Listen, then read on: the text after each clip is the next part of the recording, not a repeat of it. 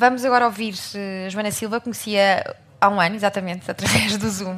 Agora conhecemos pessoalmente. A Joana Silva é economista, é especializada em economia aplicada, com particular ênfase em desenvolvimento económico, economia do trabalho, comércio internacional, dinâmicas empresariais e avaliação de políticas públicas e reformas estruturais.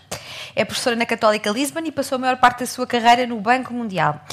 Os seus trabalhos foram publicados em revistas científicas, como a American Economic Review e o Journal of International Economics e o Review of International Economics. E mesmo nos falar de quê? Da desigualdade.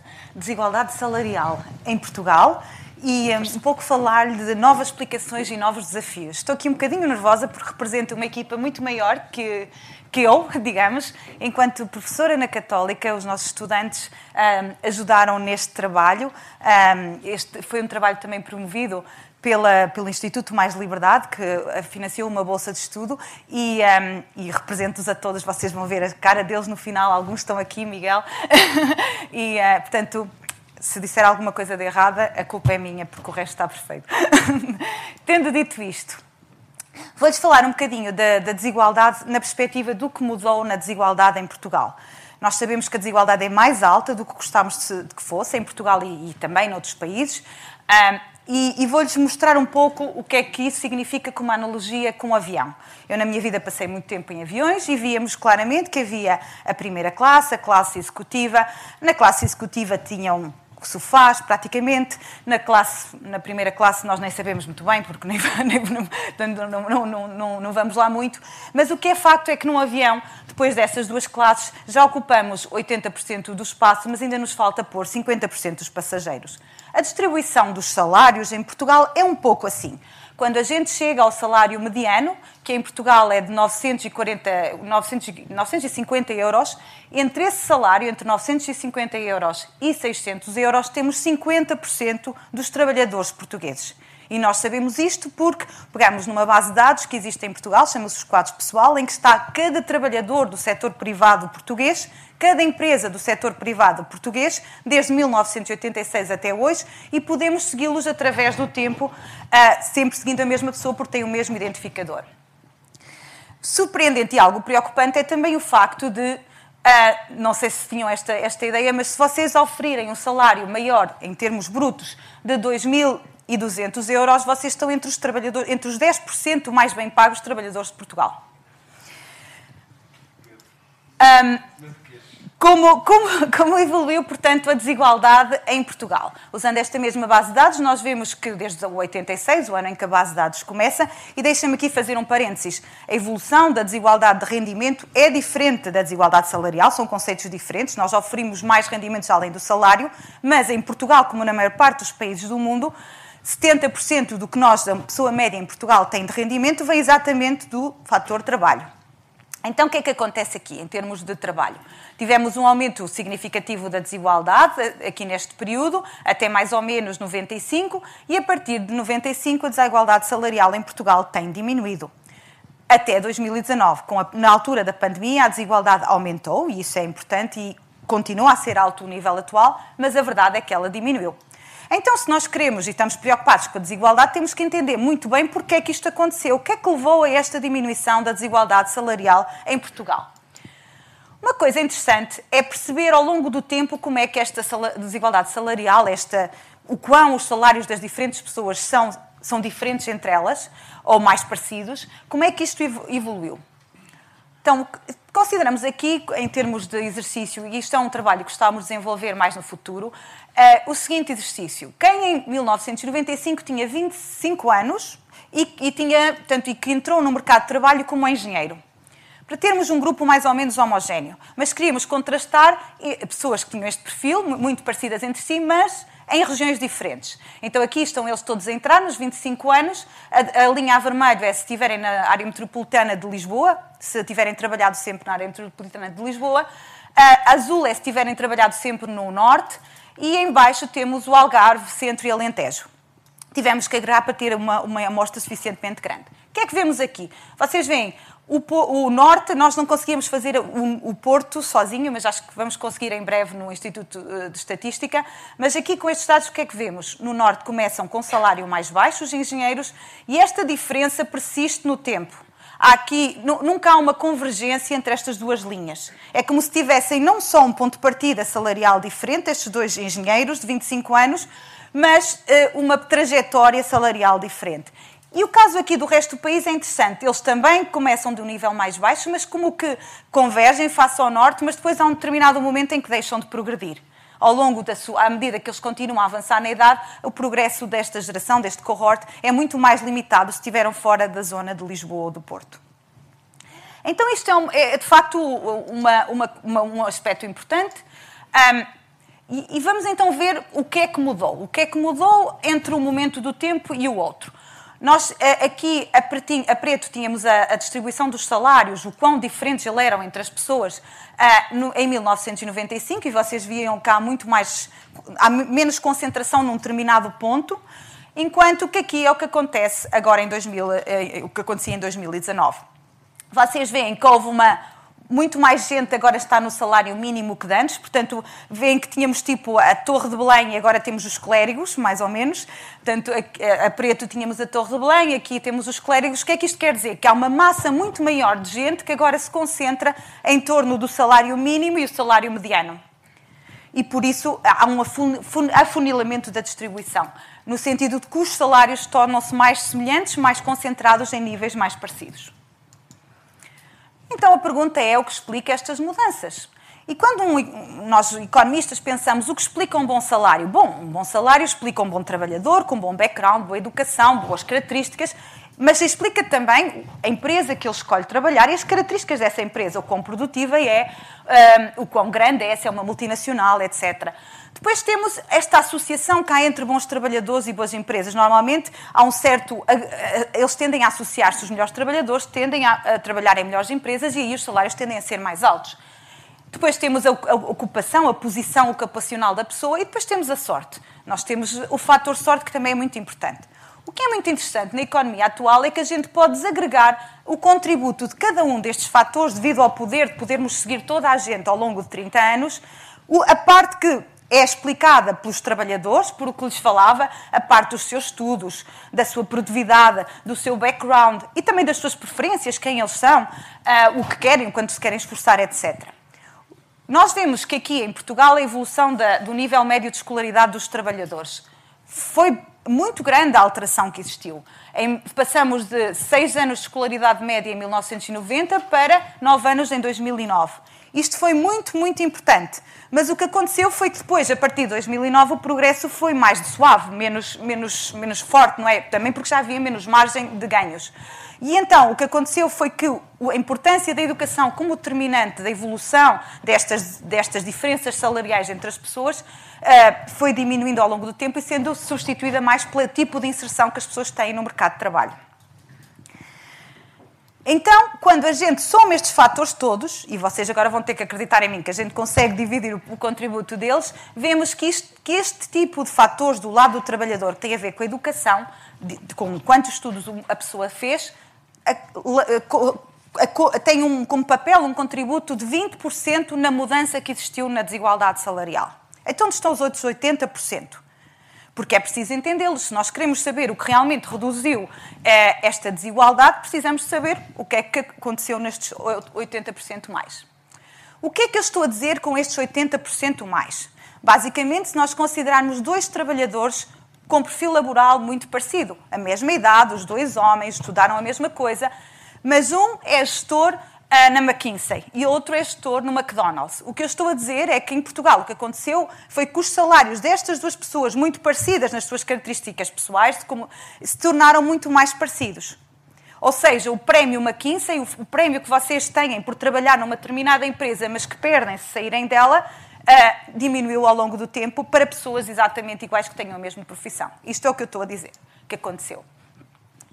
E agora, uh, aqui é, é, é, é, Exato, agora aqui estamos a pensar. Um, aqui é fazer a prova deste ponto. Realmente o que aconteceu, o maior fator foi mesmo esta dispersão, este prémio empresa que se tornou mais homogéneo entre os trabalhadores. E para explicar isto, que agora é porquê, porque é que isto aconteceu, porque é que este premium empresa diminuiu, há duas possibilidades. Uma é que houve uma convergência das características das empresas. Se as empresas portuguesas se tornarem mais parecidas, é normal que este premium empresa se torne mais parecido entre os trabalhadores, mais homogéneo. Isso aconteceu de algum modo. É verdade que também nas empresas esta maior concentração no centro aconteceu, mas vale mais ou menos também 20%.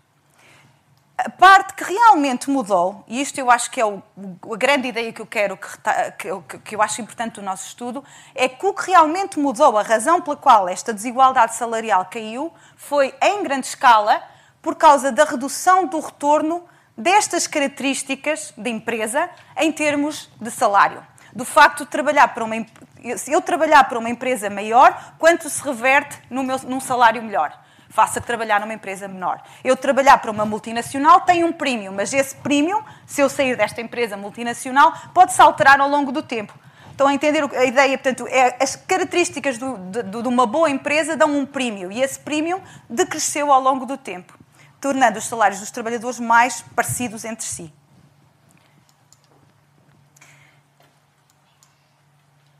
Isto aqui, reparem, é um bocado para fazer o ponto de outra maneira nós fizemos uma simulação, deixem-me dizer-lhes assim, para lhes explicar a importância deste fator. Eu tinha a desigualdade observada, esta aqui.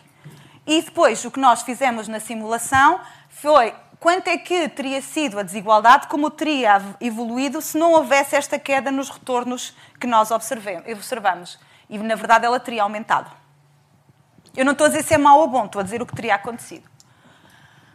Então, a, seguir, a pergunta seguinte era isto. Então, mas é, porquê? Porque é que diminuiu realmente este, o quanto características das empresas, como ser grande, ser mais produtiva, ser mais intensiva em tecnologia, se traduz agora em menores retornos para os trabalhadores.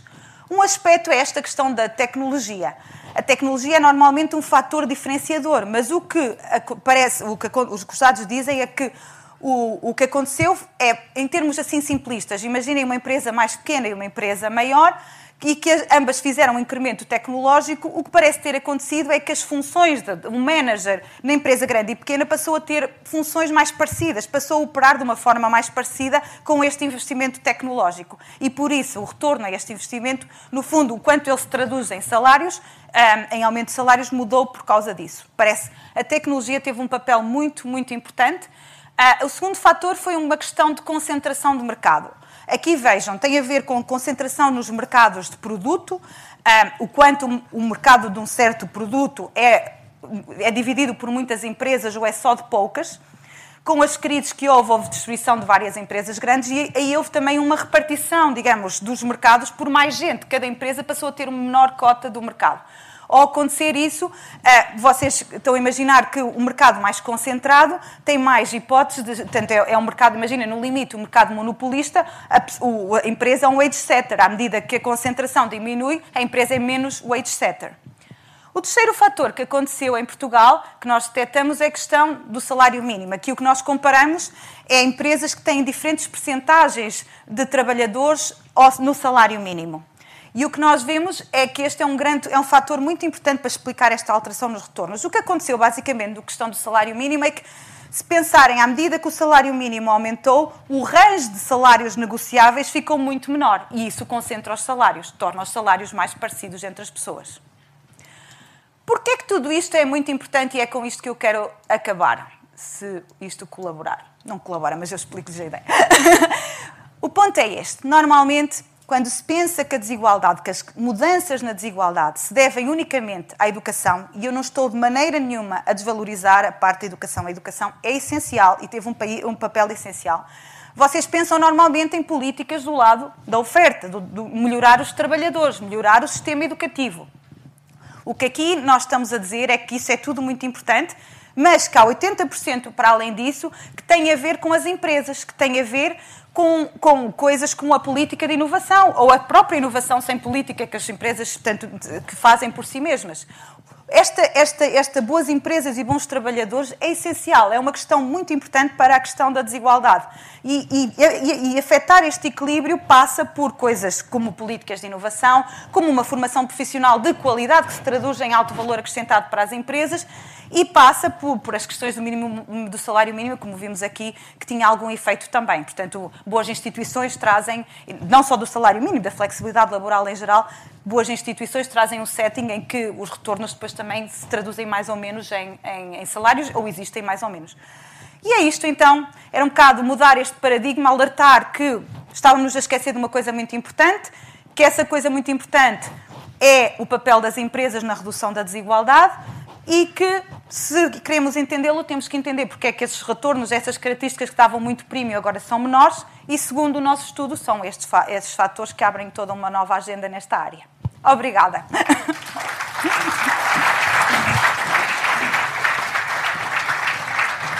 Obrigada, Joana. Abrimos agora 10 minutos para perguntas. Temos ali já uma mão bastante erguida e ali outra. Força, aqui em cima, Francisca, na segunda fila, sim. Uh, olá, José Rosa. Desculpem, eu estou a ser um chato. Mas olha, uh, uh, é que uma pergunta por acaso que eu achei muito interessante. Eu, eu de facto confesso não conhecia esta, esta base de dados do, do, das remunerações, portanto eu suponho que isto é algo que vem da Segurança Social ou algo assim. Sim. Uh, a minha pergunta é, uh, em Portugal, não é, como quase toda a gente aqui saberá, há bastante secretismo nas empresas em relação às remunerações. Uh, e, regra geral, quem está em desvantagem com isto acabam por ser os trabalhadores. A minha pergunta é no sentido, se esta base de dados eh, pode, ou se alguém já está a tentar usar esta base de dados, para perceber se há disparidades muito grandes dentro das empresas eh, nas remunerações para funções similares. E isso poderia ser usado para isso, caso não seja. Obrigado. Queres acumular duas perguntas? Sim, sim, pode sim? ser. Então, ali, por favor.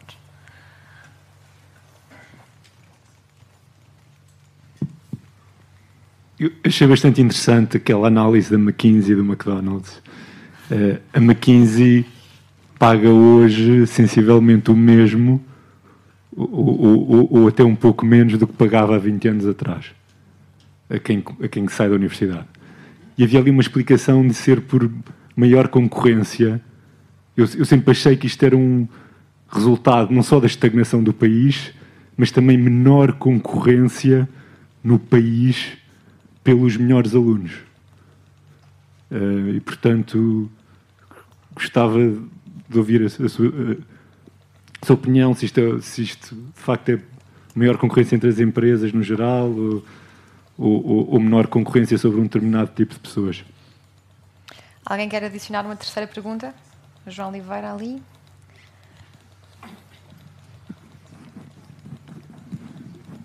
Boa tarde.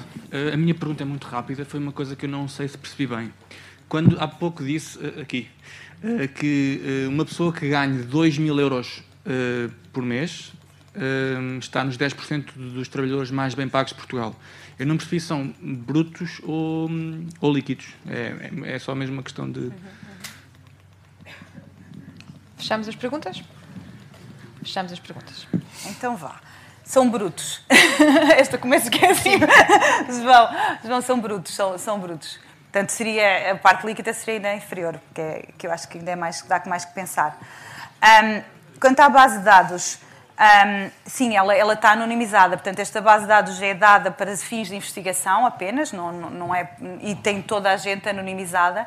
Um, e, e, sim, isso é o que nós estamos a argumentar. Este trabalho, quando eu lhes falo destas, deste, do papel das empresas, eu estou a falar do, do gerente da McDonald's versus o gerente da McKinsey, controlando para todas as outras suas características. Eu não estou especificamente a falar da McKinsey e da McDonald's, estou a dizer isto como exemplo, mas é exatamente o que você diz, é o quanto pessoas iguaizinhas, incluindo na ocupação, têm salários diferentes.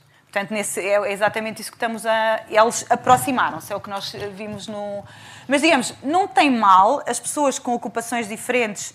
Eh, em empresas diferentes terem salários diferentes. Eu acho que é como eu dizia, há muitos outros fatores. No, portanto, eu quando tenho uma pessoa, um trabalhador muito bom, ele é muito bom não só pelas suas características observáveis, mas por, também pela habilidade, pelo empenho, etc. Tudo isso é normal. Eu não estou a dizer, eu estou a dizer é que a parte que realmente mudou foi o quanto uh, certas, por exemplo, trabalha, trabalhar numa multinacional versus não, isso o premium da multinacional ou o premium de trabalhar numa empresa muito grande face a uma pequena, esse diminuiu através do tempo. Mas não estou a dizer que não vale a pena, ponto um, que ele não deixou de existir, não é verdade, ele só diminuiu.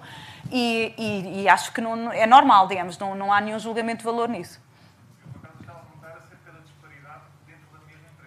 Mesmo da mesma empresa, é super normal. Dentro da mesma ocupação, você tem trabalhadores muito melhores e muito piores. Portanto, isto é. Nós, por acaso, essa parte também analisamos.